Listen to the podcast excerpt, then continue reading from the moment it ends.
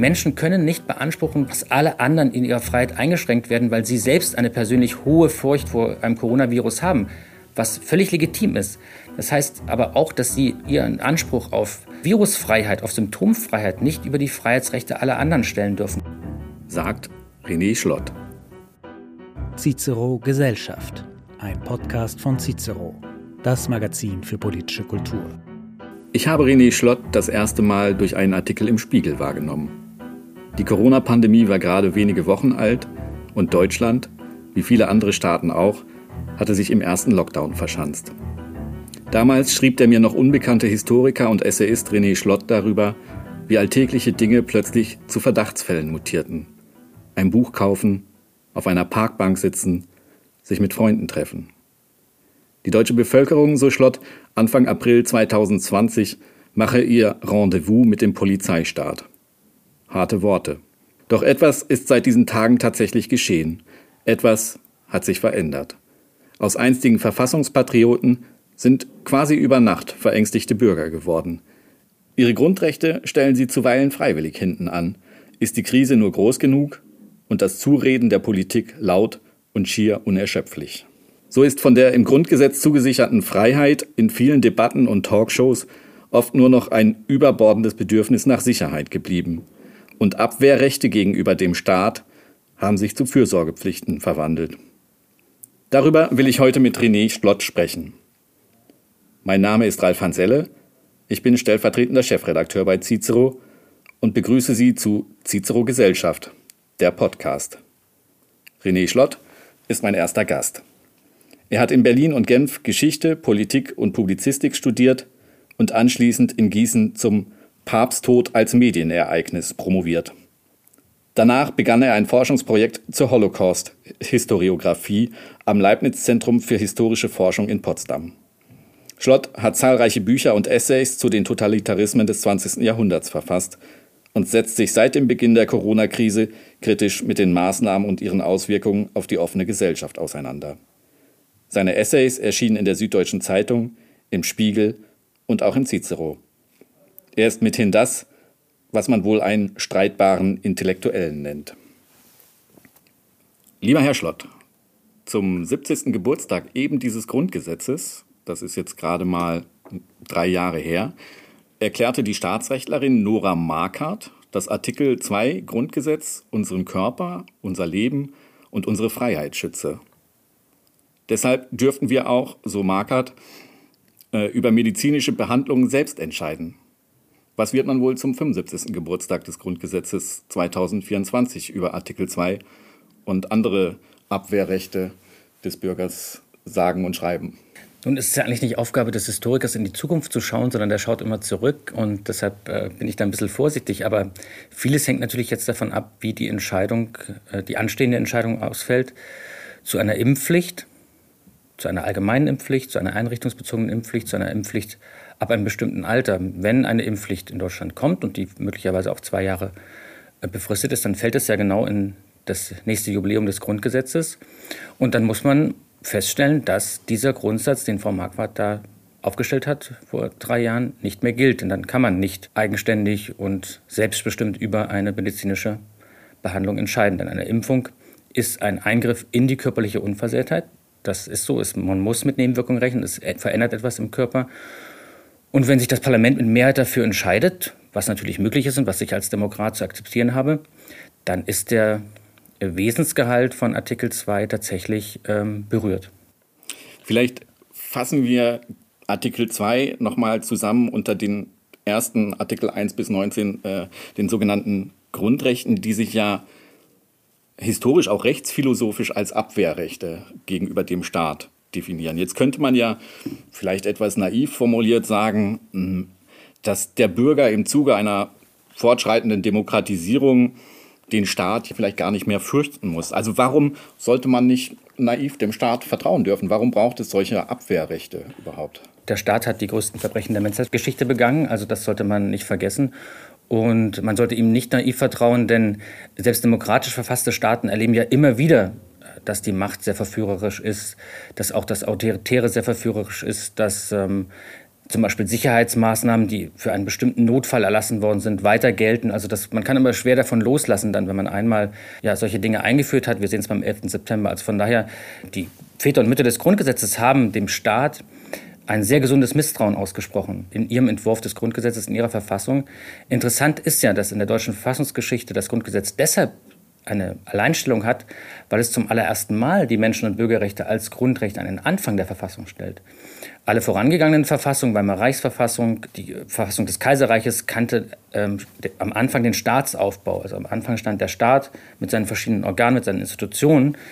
Äh, beim Grundgesetz hat man sich ganz ausdrücklich dafür entschieden, der Mensch steht am Anfang. Der einzelne Bürger, nicht nur der Deutsche, auch alle, die hier leben, alle Menschen, das heißt ja auch im Artikel 1, die Würde des Menschen ist unantastbar. Man hat diese Grundrechte nicht nur an den Anfang gesetzt, sondern man hat ganz bewusst gesagt, diese Grundrechte haben keinen deklaratorischen Charakter, sondern sie haben tatsächlich einen bindenden Charakter. Denn in Artikel 1 heißt es ja auch, die nachfolgenden Grundrechte binden Gesetzgebung, vollziehende Gewalt und Rechtsprechung als unmittelbar geltendes Gesetz. Also man hat nicht nur gesagt, wir verkünden die jetzt mit schönen Worten, sondern das, sind, das ist in unserem Land geltendes Recht, an das man sich zu halten hat. Und diese Grundrechte dürfen auch im Gegensatz zu den vorherigen Verfassungen nicht aufgehoben werden. Sie dürfen nur eingeschränkt werden und sie dürfen in ihrem Wesensgehalt auch nicht angetastet werden. Sie haben eine Ewigkeitsgarantie. Das heißt, man hat schon ein sehr gesundes Misstrauen gegenüber dem Staat gehabt, aufgrund der historischen Erfahrungen, die die Väter und Mütter des Grundgesetzes auch gerade durchlebt hatten. Und dieses gesunde Misstrauen sollten wir auch durchaus nach 70 Jahren Demokratie immer noch gegenüber dem Staat haben. Es gibt eine ganz interessante Episode von Artikel 1, da steht ja auch im zweiten Satz, sie zu achten und zu schützen ist Verpflichtung aller staatlichen Gewalt. Und Theodor Heuss hat damals gesagt, Gewalt, den Begriff, den mag ich an der Stelle gar nicht, äh, weil das klingt ja so, als würde der Staat ständig die Menschen bedrohen. Der Gewaltbegriff hat ja etwas Aggressives. Und er wollte da die staatliche Ordnung zum Beispiel setzen als einen neutraleren Begriff. Aber die Mehrheit des Parlamentarischen Rats hat gesagt, nein, hier soll tatsächlich Gewalt stehen, weil der Staat kann immer und stets und ständig eine Bedrohung der Menschen darstellen, egal ob, ob er demokratisch verfasst ist oder ob er diktatorisch verfasst ist.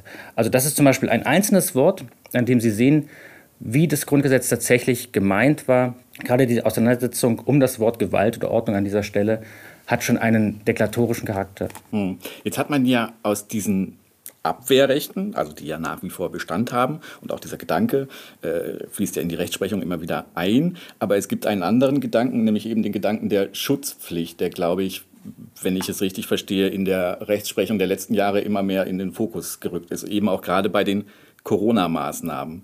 Wenn wir jetzt mal zurückschauen auf den Parlamentarischen Rat und auf die sogenannten Mütter und Väter des Grundgesetzes, ist dann dieser Gedanke der Schutzpflicht eigentlich schon angelegt, auch in den Beratungen zum Grundgesetz? Nein, überhaupt nicht. Ähm, das ist tatsächlich, wie Sie schon sagten, sind alle diese Grundrechte als Abwehrrechte gegen einen übermächtigen, übergriffigen Staat verstanden worden und auch so formuliert worden.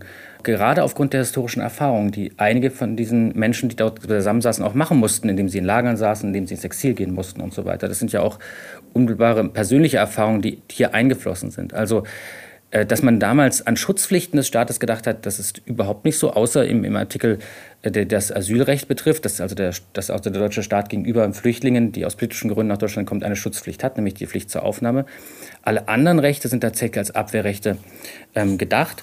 Und das sieht man auch gut daran, äh, wie die Formulierungen zum Teil sind. Also wenn Sie zum Beispiel das Artikel 2 nehmen, der, der ja oft, auf den sich ja oft bezogen wird, dann hat er im ersten Satz erstmal die allgemeine Handlungsfreiheit. Hm. Und das hat man ganz bewusst gemacht. Man hat zunächst gesagt, die allgemeine Handlungsfreiheit steht über dem Schutz von Leben und körperlicher Unversehrtheit. Das ist nämlich der Satz 1. Und man hat sich auch ganz bewusst dafür entschieden, es gab Vorentwürfe, die Sicherheit nicht mit aufzunehmen in diesen Paragraphen. Ähm, in diesen Artikel des Grundgesetzes. Ein Ursprungsentwurf lautete, jeder hat das Recht auf Leben, körperliche Unversehrtheit und Sicherheit. Man hat sich aber in den Beratungen dafür entschieden, das Wort Sicherheit wieder zu streichen. Also Sie sehen, historisch gesehen ist das Grundgesetz ein Akt der Freiheit, und auch ein Gesetz der Freiheit. An Sicherheit und Schutzpflichten hat man nicht gedacht und entwickelt sich das natürlich weiter. Das ist gar keine Frage. 70 Jahre, das ist ein, ist ein Dokument, was natürlich auch lebt, was auch nicht statisch dastehen kann.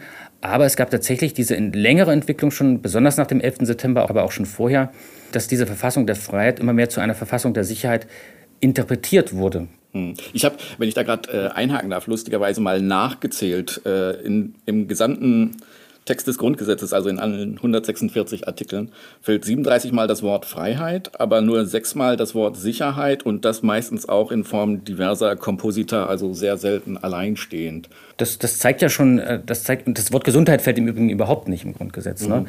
Das zeigt ja schon, welchen Geist dieses Dokument eigentlich atmet und dass es eben heute anders ausgelegt wird. Das ist ganz interessant. Zum 60. Jahrestag des Grundgesetzes, wo wir gerade bei den Jahrestagen waren, hat Christian Bomarius eine Biografie des Grundgesetzes vorgelegt. Und in dieser Biografie des Grundgesetzes gibt es ein sehr interessantes Schlusswort, in dem er davor warnt, das Grundgesetz immer weiter zu versicherheitlichen, mhm. immer weiter als Dokument der Sicherheit äh, auszulegen und auch die Bürger sozusagen dazu äh, zu konditionieren, das als Dokument der Sicherheit zu verstehen. Es ist ein Dokument, das den Bürger eigentlich emanzipieren soll und das den Bürger eigentlich zu einem aktiven, engagierten Staatsbürger machen soll, der diese Sicherheit, der diese Freiheitsrechte auch für sich einfordert und nicht den Staat sozusagen dafür verantwortlich macht, dass er für sein gesamtes Leben äh, die Sicherheit zu übernehmen hat. Das wäre ein anderes Staats- und ein anderes Grundgesetzverständnis.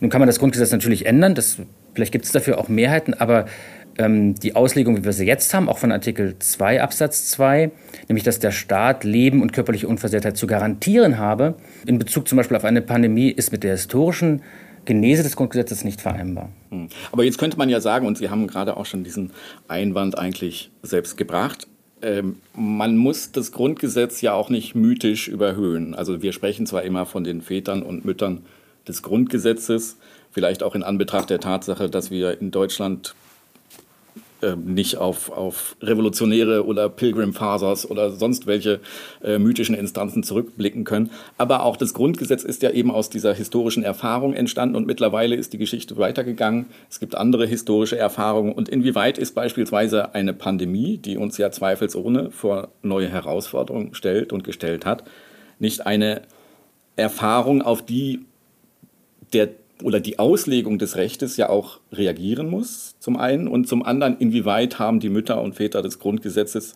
Pandemien vielleicht auch schon mit bedacht? Also ich finde, so, solche Dokumente müssen sich ja nicht beim schönen Wetter bewähren, ja. Äh, die müssen sich nicht in guten Zeiten bewähren, sondern solche Verfassungen müssen sich gerade in Krisenzeiten bewähren. Gerade da, wo Leute dazu neigen, in, in Panik zu verfallen, vielleicht überstürzte Reaktionen zu treffen, da muss es so ein festes Gerüst geben, an dem wir uns immer orientieren können, muss es möglichst Werte geben, an denen wir uns auch in stürmischen Zeiten tatsächlich halten können und auch orientieren können. Deshalb finde ich es wichtig, das Grundgesetz hat ja äh, für Krisensituationen Vorsorge getroffen in späteren Artikeln. Ähm, das gilt aber vor allen Dingen eben für den Verteidigungsfall. Wenn der eintritt, dann gibt es bestimmte Mechanismen im Grundgesetz, die da zum Tragen kommen.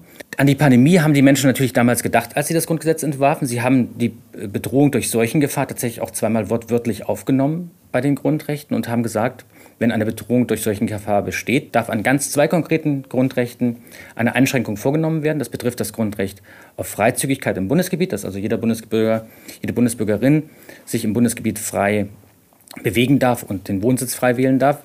Dieses Recht darf bei einer Bedrohung durch Seuchengefahr eingeschränkt werden. Ist ja auch passiert. Wir haben das erlebt, dass äh, zwischen den Bundesländern tatsächlich Grenzkontrollen eingerichtet worden sind, was ich nicht für möglich gehalten hätte, aber was wir erleben mussten, dass zwischen Brandenburg und Mecklenburg-Vorpommern zum Beispiel von 8 bis 18 Uhr tatsächlich Polizisten standen, um den Grenzübertritt zu kontrollieren. Ich halte das für, auch für einen Akt der Geschichtsvergessenheit angesichts der deutschen Teilung, die noch nicht, gar nicht so lange zurückliegt, historisch gesehen. Und es gibt noch einen zweiten Artikel, in dem die Bedrohung durch solchen Gefahr vorkommt. Und ähm, das ist die Unverletzlichkeit der Wohnung. Ähm, auch hier haben die Mütter und Väter des Grundgesetzes vorgesehen, sollte eine solche Bedrohung durch solchen Gefahr bestehen, dann darf die Freizügigkeit und die Unverletzlichkeit der Wohnung eingeschränkt werden. Bei allen anderen Grundrechten scheint das nicht der Fall zu sein, zumindest nicht wortwörtlich gibt es diese Einschränkungsmöglichkeit. Und ähm, die Väter und Mütter des Grundgesetzes waren auch nicht zu so dumm zu glauben, dass diese Ordnung tatsächlich auf, äh, einfach so auf Dauer gestellt ist, indem man einfach jetzt eine Demokratie sozusagen einführt, sondern die haben immer auch gesagt, wenn es Bedrohungslagen gibt, dann gibt es auch ein Recht äh, zum Widerstand, äh, zum zivilen Widerstand, wenn keine andere Abhilfe möglich ist. Hm. Jetzt haben Sie zu Recht darauf verwiesen, dieses Recht auf Gesundheit, ähm, was manche sich vielleicht herbeigesehnt haben in den letzten zwei Jahren, das gibt es so in, im Grundgesetz eigentlich nicht. Also man hat das über Artikel 2, über den wir anfangs schon mal sprachen, also über das Recht auf Leben und körperliche Unversehrtheit äh, versucht zu abzuleiten selbst wenn das funktionieren würde, also selbst wenn das Recht auf körperliche Unversehrtheit ein Recht auf Gesundheit impliziert, Ähm, muss man dann nicht sagen, dass man diesen Begriff der Gesundheit doch sehr eng gefasst hat? Also selbst die WHO, ich darf das vielleicht gerade mal zitieren, definiert Gesundheit als Zitat ein Zustand vollständigen körperlichen, seelischen und sozialen Wohlbefindens und nicht nur das Freisein von Krankheit oder Gebrechen. Ja, absolut. Also wenn man das tatsächlich, äh, ich erläutere gleich nochmal, warum ich warum ich es nicht für möglich halte, äh, überhaupt diesen Paragraphen oder diesen Artikel heranzuziehen, um Corona-Maßnahmen zu rechtfertigen. Aber ich will nochmal daran erinnern, auch die Grundrechtecharta der EU, die ist ja etwas, ist ja wesentlich jünger als das Grundgesetz, sieht vor, dass es ähm, einen Schutz von Leben, körperlicher und seelischer Unversehrtheit gibt. Also da ist dieser, dieser Punkt auch mit drin, dass äh, Gesundheit doch mehr bedeutet als nur ein körperliches Wohlbefinden, sondern da gibt es auch eine seelische Komponente. Ähm, das ist, glaube ich, das ist, glaube ich, wichtig zu wissen. Und dieser Gesundheitsbegriff oder der Gesundheitsschutz wurde ja, und da muss man ehrlich sein, in den letzten beiden Jahren ausschließlich, ausschließlich auf den Schutz vor Corona gestellt. Also da hätte man ja kaum die sportliche Betätigung von Kindern und, äh, und von Erwachsenen verboten. Sonst hätte man ähm, tatsächlich sich auch um das seelische Wohlbefinden ähm, weiter Teile der Bevölkerung ähm, gekümmert. Also ähm, da sieht man ganz klar, da ging es nicht um Gesundheit als solche, sondern tatsächlich nur um den Virenschutz und zwar um, das, um den Schutz vor einem ganz bestimmten Virus. Alle anderen Dinge hat man ja tatsächlich erstmal völlig aus dem Fokus verloren. Also von daher würde ich sagen, dieser Begriff viel zu weit gefasst, dass es hier etwa um Gesundheitsschutz geht, sondern hier ging es tatsächlich nur um den Schutz vor einem Virus. Was ein legitimes Ziel ist, das ist überhaupt keine Frage. Ich halte das Ziel absolut für legitim zu sagen, wir müssen die Krankenhäuser vor Überlastung schützen, damit allen Menschen, die eine Behandlung notwendig haben, egal ob sie reich, arm sind, jung, alt, äh, im Krankenhaus behandelt werden können. Das ist, finde ich, ist ein Staat, ein völlig legitimes staatliches Ziel, was ein Staat auch leisten kann. Alles andere empfinde ich tatsächlich als übergriffig. Und zwar aus folgendem Grund. Artikel 2, Satz 2 ist aus einer ganz, ganz konkreten historischen Erfahrung formuliert worden. Das äh, macht sich auch, wenn man sich zum Beispiel die Beratungsprotokolle anschaut, bemerkbar.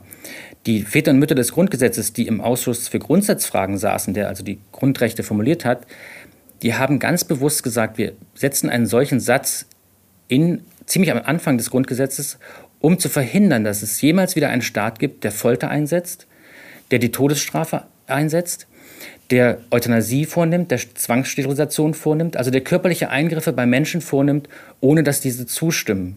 Und zwar erhebliche körperliche Eingriffe, die eben für ihr Leben lang diese Menschen zeichnen. Also es ging hier ganz konkret um die Erfahrung der Lager, um die Erfahrung des Nationalsozialismus, um die Verbrechen, um die Massenmorde der NS-Verbrecher. Das wollte man ein für alle Male mit diesem Satz verhindern. Es ging also darum, einen Staat, der Zugriff auf den Menschen, auf den menschlichen Körper genommen hat, diesen Staat zu zähmen, ihn einzuhegen.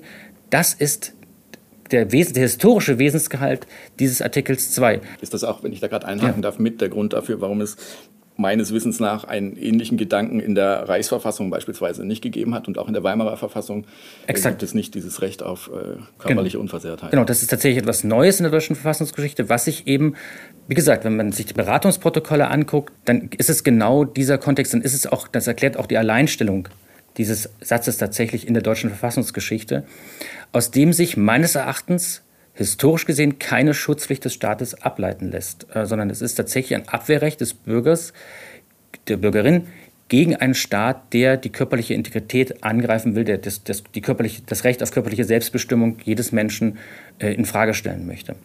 Ich kann vielleicht mal ganz kurz einen kurzen Auszug aus der 23. Sitzung des Ausschusses für Grundsatzfragen vom 19. November 1948 vorlesen, dass man mal ganz kurz ein Gespür bekommt, erstmal für die Ernsthaftigkeit, mit der tatsächlich damals äh, diskutiert worden ist und auch, und wo man auch das Ringen sieht, wirklich um jedes einzelne Wort in diesen heute doch uns sehr vertraut äh, wirkenden äh, Grundrechten und in der Formulierung.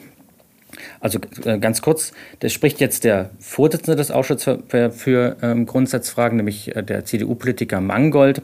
Es bestand in unserem Ausschuss durchaus Einverständnis darüber, dass eine Verfassungsvorschrift erwünscht sei, die Eingriffe in die körperliche Unversehrtheit, wie wir sie aus der Nazizeit her kennen, verhüte. Aber unsere Formulierung genügt noch nicht allen Anforderungen.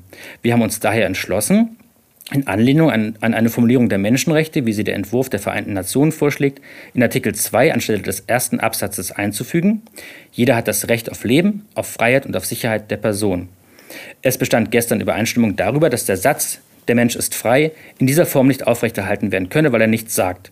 Wir wollen aber auch die Formulierung der Erklärung der Menschenrechte der Vereinten Nationen nicht übernehmen, die lautet, alle menschlichen Wesen werden frei und an Würde und Rechten gleich geboren, weil diese Fassung nicht unserem Grundsatz entspricht, dass wir unmittelbar geltende Grundrechte schaffen wollen. Was Artikel 2 Absatz 2 betrifft, so haben wir uns davon überzeugt, dass unsere erste Fassung nicht aufrechterhalten werden kann. Hier erscheint die Kritik von Thoma, das war ein Staatsrechtler, den man damals hinzugezogen hat, als durchaus stichhaltig der mit Recht geltend macht, unsere Formulierung besage im Grunde nichts anderes, als dass der Mensch von Rechts wegen frei sein, soweit er von, nicht von Rechts wegen unfrei sei, ist. Er darf tun, was die verfassungsmäßige Ordnung nicht beeinträchtigt. Er darf nichts tun, was das Recht verbietet. Damit hebt man in der Tat den Vordersatz vollkommen auf. Wir kommen nun zu der Formulierung, jeder hat das Recht auf freie Entfaltung seiner Persönlichkeit, soweit er die, nicht die Rechte anderer verletzt und nicht gegen die verfassungsmäßige Ordnung oder das Sittengesetz verstößt ich fand das interessant jetzt gerade im Blick darauf. Ich will aber gerne noch ein, eine Sache ergänzen zum äh, Artikel 2, weil der natürlich und Absatz 2, weil der natürlich schon rechtlich schon immer sozusagen umstritten war. Es gab ähm, zum Beispiel Entscheidungen, ich glaube auch des Verfassungsgerichts oder andere Gerichte, darf denn der Staat zum Beispiel Menschen Blut abnehmen, um, um, um festzustellen, ob sie Drogen genommen haben, ob sie andere äh, verbotene Stoffe genommen haben. Ist das ein Eingriff in die körperliche Unversehrtheit? Es gab andere äh, Gerichtsverfahren, die sich zum Beispiel der Frage widmen, darf ein Staat zum Beispiel zwangsernähren ähm, oder ist das ein Eingriff in die körperliche Unversehrtheit?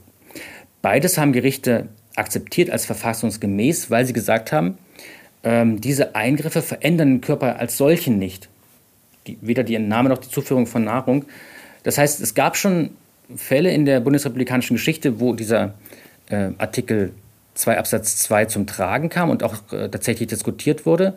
Und interessant war, dass der Grundsatz des Gerichtes dann lautete, solange dieser körperliche Eingriff nicht den Körper als solchen verändert, sondern lediglich eine Name und, und so weiter, ist ein solcher Eingriff ähm, akzeptabel. Von daher, auf das Aktuelle nochmal zurückzukommen, halte ich es tatsächlich auch ähm, verfassungsrechtlich, nicht nur in historischer Hinsicht, sondern auch im Blick auf diese Urteile für sehr fragwürdig, ob eine allgemeine Impfpflicht tatsächlich ähm, verfassungsgemäß sein könnte. Hm.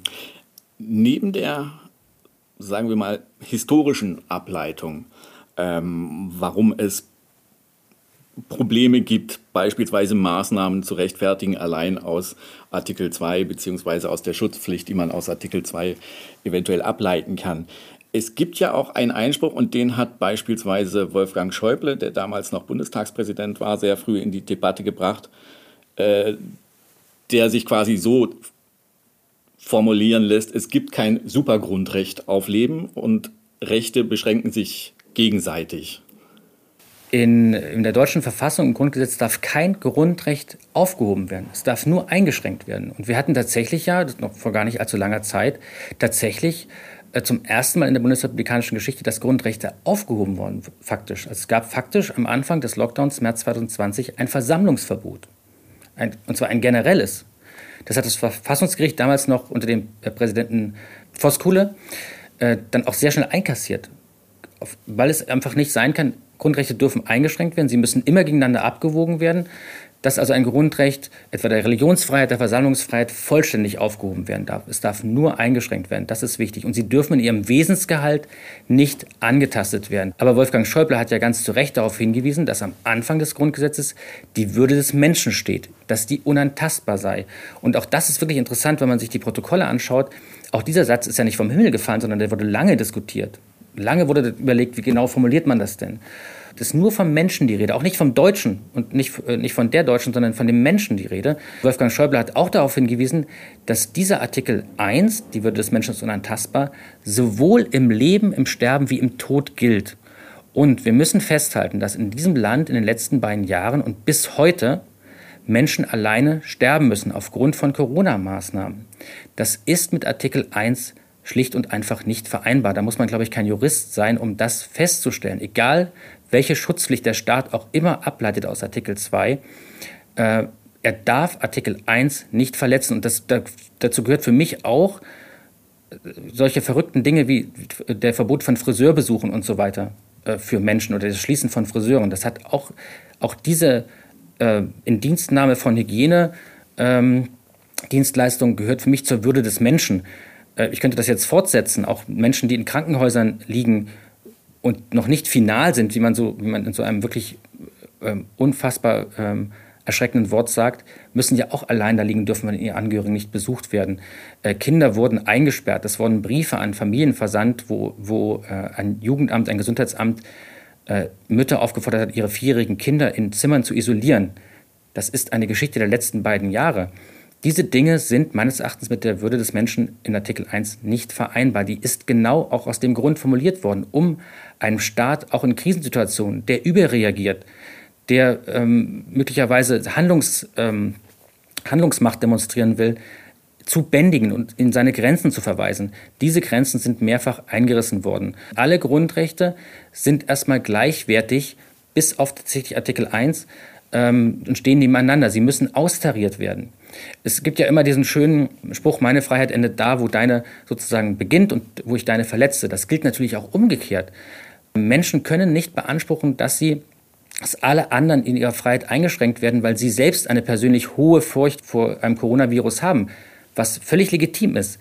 Das heißt aber auch, dass sie sozusagen ihr, ihren Anspruch auf äh, Virusfreiheit, auf Symptomfreiheit nicht über die Freiheitsrechte aller anderen stellen dürfen. Das gilt also auch durchaus umgedreht. Und das muss man, glaube ich, auch betonen, dass Menschen, die ihre Religionsfreiheit ausüben wollen, die, die ihre Versammlungsfreiheit ausüben wollen, nicht in all diesen Grundrechten eingeschränkt werden dürfen durch andere Menschen, die ein völlig legitimes und verständliches äh, hohes Risiko für sich durch eine Corona-Infektion sehen.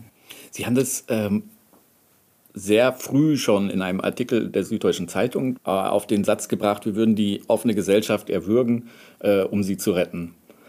Jetzt sind mittlerweile zwei Jahre vergangen. Würden Sie sagen, der Rechtsstaat und die demokratische Kultur haben in diesen letzten zwei Jahren Schaden genommen etwa weil wir uns viel zu sehr an die Einschränkung von Freiheit gewöhnt haben?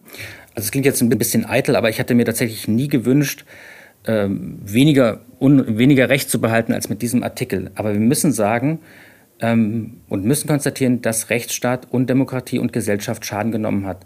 Ich erinnere an die letzte Umfrage von Allensbach. 86 Prozent der Befragten haben gesagt, dass diese Gesellschaft sich in den letzten beiden Jahren sich zum Schlechteren entwickelt hat. Ein Prozent haben gesagt, sie hat sich zum Besseren entwickelt. Das halte ich wahrscheinlich für einen statistischen Ausrutscher oder der äh, Messmethode geschuldet. 45 ähm, Prozent der Menschen sagen inzwischen in Umfragen, dass sie in Deutschland ihre Meinung nicht mehr frei äußern können. Ähm, also es gibt einen großen Graben äh, in diesem Land, den tatsächlich die Corona-Politik gerissen hat. Es gibt eine große Spaltung, äh, die von vielen negiert wird, selbst vom Bundeskanzler negiert wird. Das kann man natürlich machen, das löst nur das Problem nicht.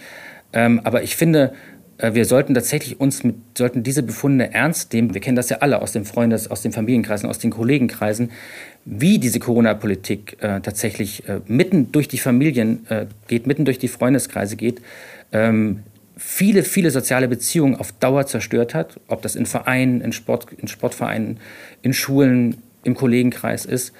Ähm, das ist eine nicht beabsichtigte Nebenwirkung, davon gehe ich aus die man aber doch sehr, sehr ernst nehmen muss und ähm, um am Ende tatsächlich eben diese offene Gesellschaft nicht zu zerstören.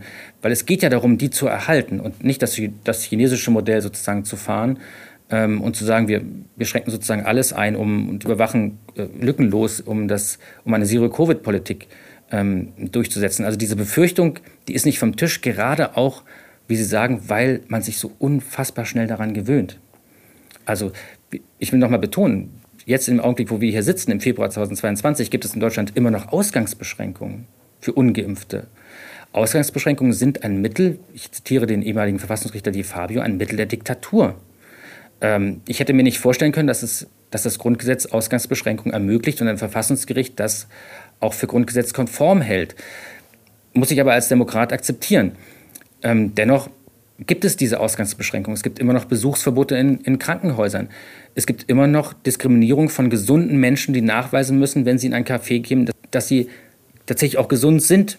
Es gibt flächendeckende Kontrollen, egal welchen Alltagsgang sie tun, dass sie also ihr Handy rausholen müssen und dann darauf angewiesen sind, dass die Technik funktioniert, um Zugang etwa zur Kultur zu haben oder zu Sportvereinen zu haben. Also das ist eine Situation, an die man sich gewöhnt hat. Wir haben ja in Artikel 3 um nochmal aufs Grundgesetz zurückzukommen, ein Gleichbehandlungsgrundsatz. Jetzt ist es natürlich so, dieser Gleichbehandlungsgrundsatz wurde an jedem einzelnen Tag, seitdem das Grundgesetz besteht, verletzt. Das ist ja gar keine Frage. Das ist sozusagen ein Ziel, das ist ein Ideal, das da aufgestellt worden ist. Aber an dem gilt es doch festzuhalten. Es gilt doch nicht, das bewusst sozusagen zu unterlaufen, auch politisch, um zur Erreichung von politischen Zielen. Und das halte ich tatsächlich für hochgefährlich, wenn man das einmal akzeptiert hat, für legitim hält, dass für politische Ziele, egal ob sie legitim sind oder nicht, oder ob ich sie für richtig oder halte oder nicht, der Gleichbehandlungsgrundsatz verletzt wird und man sagt, man schließt eine erheblich große Gruppe äh, von Staatsbürgerinnen und Staatsbürgern aus aufgrund eines biologischen Kriteriums, dann ist das tatsächlich eine, ein Angriff auf die offene Gesellschaft. Jetzt müssen ja Demokratie und Rechtsstaatlichkeit am Ende auch immer verkörpert sein und gelebt werden. Und es gab ja in Deutschland, geprägt von Jürgen Habermas beispielsweise, diesen schönen Begriff vom Verfassungspatriotismus. Und wenn man an die 60er Jahre beispielsweise denkt, da haben die Notstandsgesetze eine ganze Generation auf die Straße gebracht. Was sagt das über den Zustand der gelebten Demokratie letztlich aus, wenn das doch in weiten Teilen zwar mürrisch, aber doch hingenommen wird? Wir sind ja ganz in der Nähe vom Kudamm. Wissen Sie, und ich war vor zwei Wochen, ich, war ich dort am Samstag, äh, wir hatten besucht, war ich dort einkaufen. Und das war wirklich verrückt zu sehen, weil ähm, am Kudamm war es sehr voll, Menschenmassen, es gab keinen Abstand, es gab ja auch Masken und so weiter, es gab Kontrollen. Und zur gleichen Zeit wusste ich, dass, äh, dass ähm, Freunde von mir in der Friedrichstraße demonstrieren, nämlich bei der Demo Friedlich zusammen, die sich ausdrücklich schon im Titel friedlich versammelt hat, so wie das Grundgesetz das auch vorsieht, die sich gegen rechts wendet, die aber sagt, diese Art von Gesellschaft, die die Corona-Politik hergestellt hat, äh, mit der sind wir nicht einverstanden. Und jetzt habe ich mir gedacht, okay, diese Menschen, die hier am Kudamm sind, die also dem, dem Konsum frönen, ja, und dem, was völlig legitim ist und die, die gerne einkaufen, das wird gesellschaftlich akzeptiert. Aber dass dort Menschen auf dem, in der Friedrichstraße sind, friedlich demonstrieren, ihren Samstagnachmittag als Staatsbürgerinnen und Staatsbürger ihr Anliegen auf die Straße tragen, diese Leute werden verdammt, werden zum Teil sogar von der Polizei mit Gewalt davon abgehalten. Das ist natürlich ein, ein Bild sozusagen, was sich mir eingeprägt hat, was, wo ich sehe, dass die gelebte Demokratie Schaden genommen hat, muss man ganz klar sagen. Es gibt auch Verfassungsrechtler, die sagen, gerade die Versammlungsfreiheit hat einen erheblichen Substanzverlust erleben müssen in den letzten beiden Jahren. Denn wir erleben ja auch, dass nicht nur Politikerinnen und Politiker, wie die neue Innenministerin, ähm, das, das Recht auf Versammlungsfreiheit tatsächlich anzweifeln, sondern auch in weiten Teilen der Medien ähm, nicht akzeptiert werden kann, dass Staatsbürgerinnen und Staatsbürger ihr Grundrecht auf Versammlungsfreiheit wahrnehmen. Und das ist das demokratischste Grundrecht, was wir neben der Meinungsfreiheit überhaupt kennen, dass Leute tatsächlich sagen, ich glaube an diese Demokratie und an ihre Wirkmächtigkeit und an ihre Wirkmechanismen, denn ich gehe auf die Straße und trage mein Anliegen auf die Straße in der Hoffnung, dass sich dadurch etwas ändern kann. Was gibt es denn demokratischeres als das? Aber es gibt ja Leute, Einzelne, nicht nur ich, sondern auch viele andere, die genau darauf hinweisen. Und darauf muss ein, das sehe ich auch als meine staatsbürgerliche Pflicht an. Die Versammlungsfreiheit kennt keine Gesinnungsprüfung. Das muss mir überhaupt nicht gefallen was die Leute dort fordern. Ähm, aber als Demokrat habe ich das zu akzeptieren und habe es tatsächlich auch zu würdigen, dass Menschen auf die Straße gehen, weil das gelebte Demokratie ist. Jetzt haben Sie ja zu Beginn zu Recht gesagt, es ist nicht die Aufgabe eines Historikers, in die Zukunft zu schauen. Ich würde am Ende aber trotzdem gerne einen Blick in die Zukunft wagen wollen. Ist es nicht durchaus denkbar, dass dieses Pendel irgendwann auch wieder umschlagen wird? Denn letztlich Rechte und Rechtsauslegung unterliegen ja auch immer einem gewissen Zeitgeist und gewissen Trends. Und es ist ja durchaus möglich, dass der Freiheitsgedanke des Grundgesetzes und äh, der Gedanke der Abwehrrechte irgendwann wieder mehr in den Fokus der Rechtsprechung wie auch des öffentlichen Bewusstseins tritt. Die Geschichte ist ja keine Einbahnstraße. Ne? Das läuft jetzt nicht ein, ein automatisch irgendwie äh, in Richtung äh, eines Sicherheitsstaates und einer Auslegung, sondern wir haben, erleben ja immer wieder auch einzelne Gerichte, äh, die dann sagen, Moment mal, ähm, das, das, hier gibt es aber eine, eine Falschinterpretation und die hat der Staat sozusagen übers Ziel hinausgeschossen und dann gibt es auch Korrekturen. Und es gibt ja auch viele Menschen, die inzwischen sagen, wir müssen uns darauf wieder besinnen. Was ich aber zurückweise und wo, wo es tatsächlich gerade ein Problem gibt, ist, sagen, dass alle Menschen, die Freiheit sagen und die Grundgesetze sagen und, Grund, und Grundrechte sozusagen als rechts diffamiert werden oder als, als Corona-Leugner oder Corona-Verharmloser diffamiert werden. Das ist ganz und gar nicht so. Ähm, wichtig ist doch, wenn man jetzt sagt, der Freiheitsbegriff wird zu sehr von rechts missbraucht oder benutzt, dann wäre es doch wichtig für alle Demokratinnen und Demokraten, diesen Freiheitsbegriff wieder positiv zu besetzen und den sich wieder anzueignen und nicht zu sagen, ihr macht das aber falsch und ihr, ihr missbraucht den und ihr wollt ja eigentlich nur den Staat irgendwie stürzen, indem ihr Freiheit sagt. Nein, dann, das kann man kritisieren, aber da muss man gleichzeitig auch einen neuen äh, Anfang sozusagen für die Freiheit machen und sagen, wir besetzen diesen Begriff wieder positiv, wir eignen uns den wieder an als Demokratinnen und Demokraten. Und Freiheit bedeutet auch ins Risiko zu gehen. Freiheit bedeutet immer ein Risiko. Freiheit bedeutet nicht Sicherheit. Ich finde, das ist ein, ein schöner Schlussgedanke, denn äh, das ist letztlich ein Move, der irgendwo auch Hoffnung machen kann und äh, der auch durchaus als Appell verstanden kann für mehr bürgerliches Bewusstsein, für mehr Rechtsstaatlichkeit und auch für das bürgerliche Engagement für, für die Demokratie. In diesem Sinne bedanke ich mich ganz herzlich bei René Schlott. Ich bedanke mich ganz herzlich bei Ihnen, den Zuhörern. Ich möchte noch darauf hinweisen, dass man den Podcast auf cicero.de oder überall dort, wo es Podcasts gibt, nachhören kann und gerne abonnieren kann. Cicero Gesellschaft, ein Podcast von Cicero, das Magazin für politische Kultur.